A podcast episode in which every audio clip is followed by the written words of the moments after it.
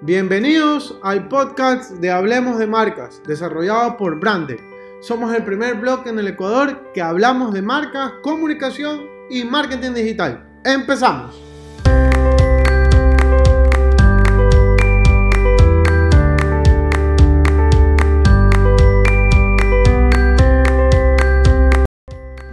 Hola amigos, ¿cómo están? Espero que estén muy bien. Otra semana más de confinamiento, de cuidado, de estar junto en la familia. Así que realmente deseo que, puedan estar así durante todo el tiempo posible. Eh, también agradecerles por escucharme, por permitirme tener este espacio para compartir algunas de las ideas que he desarrollado durante todo este tiempo y también, como el día de hoy, compartir la experiencia de haber estado en un webinar con Edgar Jiménez, que nos compartió acerca del contenido de publicidad en tiempo de coronavirus. Bueno, sin más preámbulos, vamos a ir a algunas acotaciones que tuve con Edgar ese día de la presentación y el primero que él mencionaba era acerca de existe un ambiente completamente desconocido. No ha habido en la historia de la humanidad, por lo menos de nuestra era o de nuestra época, o de nuestro siglo, por así decirlo, algo tan parecido a lo que está pasando ahorita.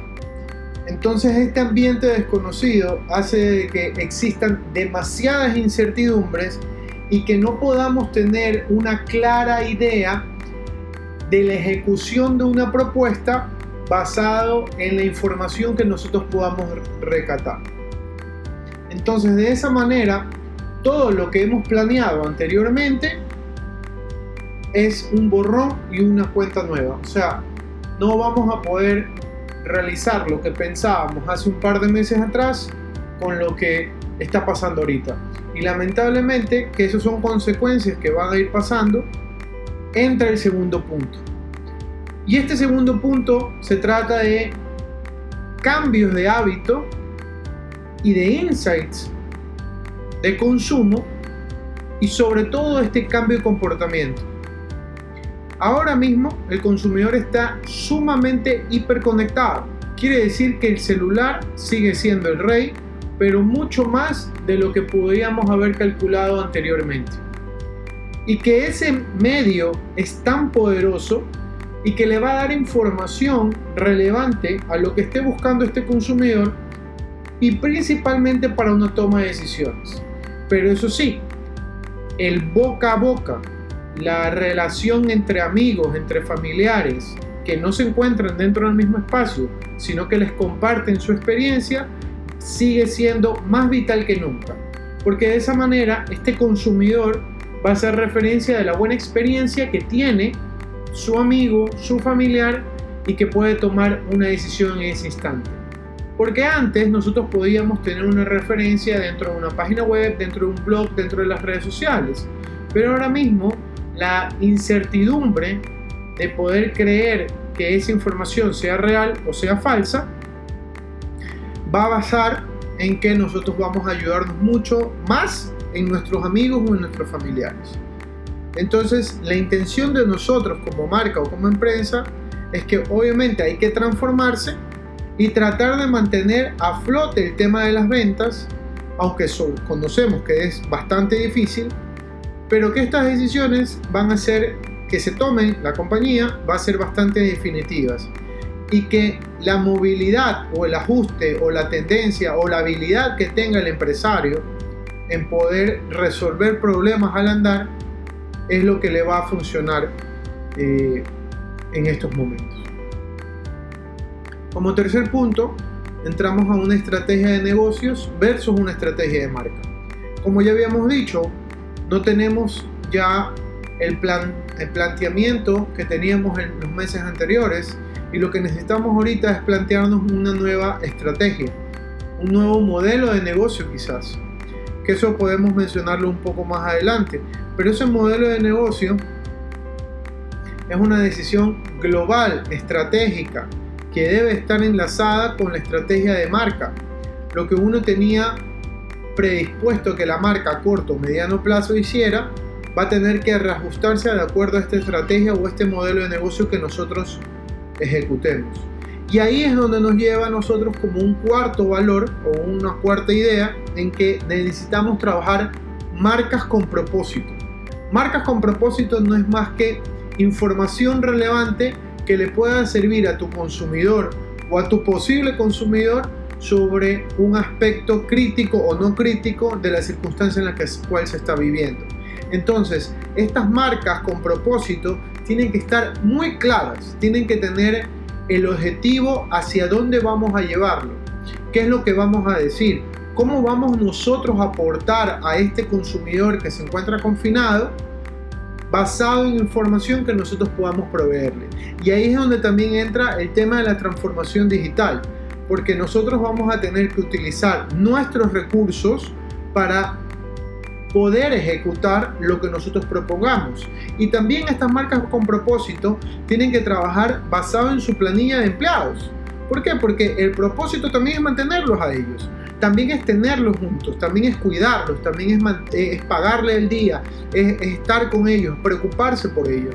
Entonces el balance que esta marca haga tanto para su público interno como para su público externo es lo que le va a permitir tener o sembrar a largo plazo lo, lo que ellos, eh, el consumidor está necesitando.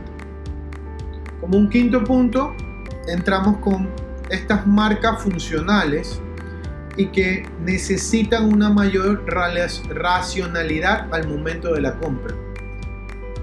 La toma de decisiones, de acuerdo a lo que nos mencionaba Edgar, es que ya no estamos 100% emocionales al momento de comprar, sino más bien trataremos de racionalizar por qué estoy comprando este producto y para qué lo estoy necesitando y si realmente lo estoy necesitando. Entonces, el mensaje de comunicación que genere esta empresa tiene que estar enlazado con esta marca con propósito que hablábamos anteriormente pero también tiene que estar enlazado con un mensaje a largo plazo emocional. Porque ustedes comprenderán que la gran mayoría de compras que nosotros realizamos a través de las emociones. Y esa emoción, por ejemplo, de protección, de cuidado, al momento de tomar una decisión sobre que si nos volvemos una marca funcional, si realmente somos el producto de primera necesidad que pueden elegirnos, es lo que nosotros deberemos transformarnos. ¿Para qué? Para que la persona cuando diga, ok, voy a elegir este producto, entre comillas, podamos volvernos funcionales y con propósito, porque en algún momento, un tiempo y espacio, lo ha visto. Y es más que nada porque si nuestro mensaje está en digital, en el medio, y el cliente o el consumidor lo ve y entiende y comprende, es verdad, quizás lo puedo aprovechar de esta manera, o quizás como lo vamos a ver eh, en, los últimos puntos acerca de estos pequeños placeres que nos podemos dar por lo más mínimo que sea. Ejemplo, Ferrero Rocher tiene eh, las cajas de, 12, de 18, de 24 y recuerdo también que habían pequeños bombones eh, para individuales, por así decirlo. Entonces, quizás la estructura de venta no es poder vender las 24 o las 12 o las 16, sino más bien vender esos dos o esos tres o esos cuatro que te vienen en un empaque mucho más pequeño. ¿Por qué? Porque volvemos a ese tema. Nos volvemos con una marca con propósito al tratar de indicar que date un, date un tiempo, eh, relájate, sé que, estamos, sé que estamos en un confinamiento, sé que estás estresado, pero si pruebas nuestra marca te vas a relajar. Y ahí es donde entra uno de los puntos que me estoy adelantando, de, decir estos pequeños placeres que podemos eh, trabajar. Y entonces, en este momento, como un sexto punto, podemos hablar acerca de que es momento de cosechar, es momento de trabajar en cosas positivas para que a largo plazo nosotros podamos ser recordados. Pero ¿qué quiere decir esto?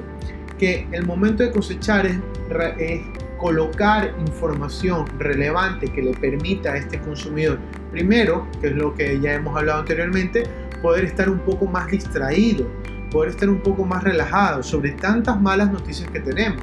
Y eso que no estamos con, eh, indicando o no estamos analizando si este consumidor que está recibiendo la información tuvo algún tipo de fallecimiento de un amigo, de un familiar, de algún conocido. Entonces todo eso va influyendo también en el tema de decisiones. Entonces por eso es que es muy importante que los mensajes, más allá del propósito, más allá de la función, podamos irlos cosechando, poderlos irlos trabajando, irlos conociendo mejor. Más que nunca hay que conocer más al consumidor para poderles ayudar en un tiempo y un espacio necesario. Y al final, como octavo punto, es poderles ayudar con estos pequeños placeres para poderlos identificar, para poder adaptar este mensaje. Como yo les decía, la caja de Ferrero Roche ya no va a ser de 24, sino de 4. Entonces comenzar nosotros a adaptar ese tiempo, ese espacio nuestro producto o servicio para que pueda ser lo más personalizado posible. Al final, como nos decía Edgar, nosotros como marca, como empresa, como negocio, debemos trabajar en conjunto. Es una relación en conjunto. Tenemos que escuchar, escuchar, escuchar y analizar, analizar, analizar todo lo que sea posible para poder ayudar a este posible consumidor y que de esa manera nos dé una retribución, quizás económica, quizás de brand equity. Realmente es muy difícil poderlo determinar, pero si nosotros analizamos adecuadamente nos va a poder permitir lograr los objetivos que quisiéramos. Esto es como un resumen, una acotación desde mi perspectiva el empresario como tal se deberá volver más emprendedor. Y es algo que en algún momento, en los próximos capítulos de podcast, yo lo voy a compartir. ¿Cuál es la diferencia entre un empresario y un emprendedor? ¿Y por qué pongo acerca del empresario volverse más emprendedor? Porque el empresario lo que necesita es administrar un negocio y que funcione. El emprendedor se pone un negocio y deja que corra. Y obviamente, como dice Carlos Muñoz, las personas que lo conozcan lo pueden buscar en internet, él es un dedicado al tema del emprendimiento, puedes dejar este emprendimiento o este negocio con un socio y que ese socio lo trabaje por ti y que tú a largo plazo simplemente recibas dividendos.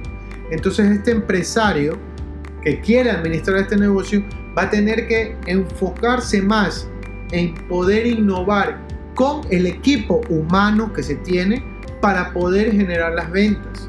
Porque quizás ustedes me digan, es muy difícil que yo pueda generar ventas con el equipo humano que tengo, pero quizás lo puedas capacitar, quizás pueda darle una vuelta. Realmente sé que es muy difícil, pero lo podríamos tratar de aprovechar. Lo que sí es muy importante, y lo voy a repetir muchísimas veces, es tratar de escuchar, escuchar y escuchar lo que está diciendo tu consumidor. Te invitamos a visitar nuestra página web hablemosdemarcas.com y además de seguirnos en nuestras redes sociales como Facebook, Twitter e Instagram. Si te gustó este podcast, compártelo a algún amigo que le pueda interesar. Y recuerden, nunca dejen de innovar. Nos vemos.